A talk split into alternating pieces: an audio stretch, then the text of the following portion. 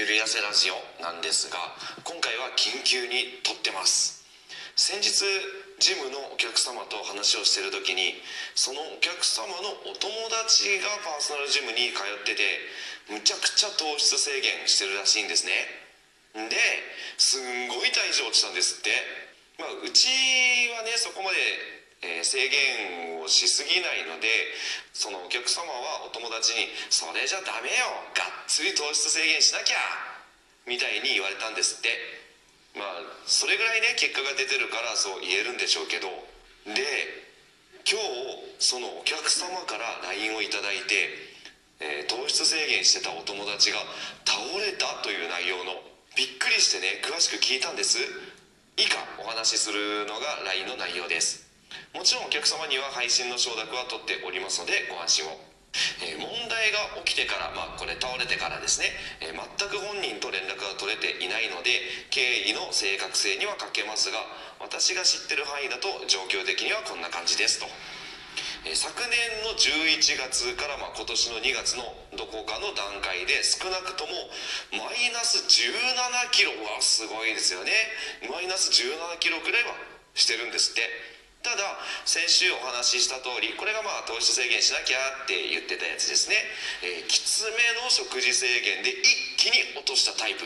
これで、えー、生理不順に陥っていたと、えー、当日は生理中だからと鉄剤を飲んでたみたいですね。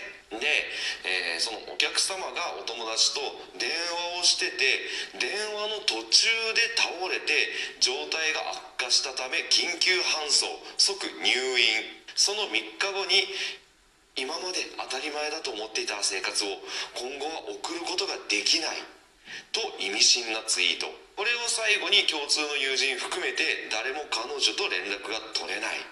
落ち着いたら連絡すると言われて当日の電話は終了。したけども結局彼女に何が起こったのか、えー、人捨てですら聞かされずただひたすら静寂が恐怖。こんな感じですね。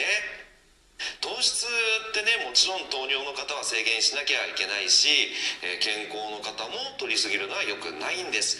ただデータがあってね1日の総摂取カロリーの60%を糖質で補ってる場合を基準とすると摂取糖質が30%ぐらいになると死亡率が1.3から1.5倍ほどに上がるんですね。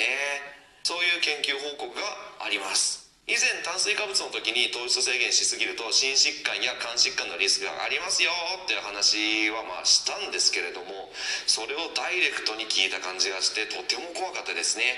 これを聞いてる皆さんも食事はあまり制限しすぎずコントロールするつもりでダイエットに臨んでくださいね。それこそゆるやさです。少しずつでも確実にできるだけリバウンドを抑えていく。コツコツとやる。それが一番ですから。緊急なので今日はここまでです。また次回よろしくお願いします。バイバイ。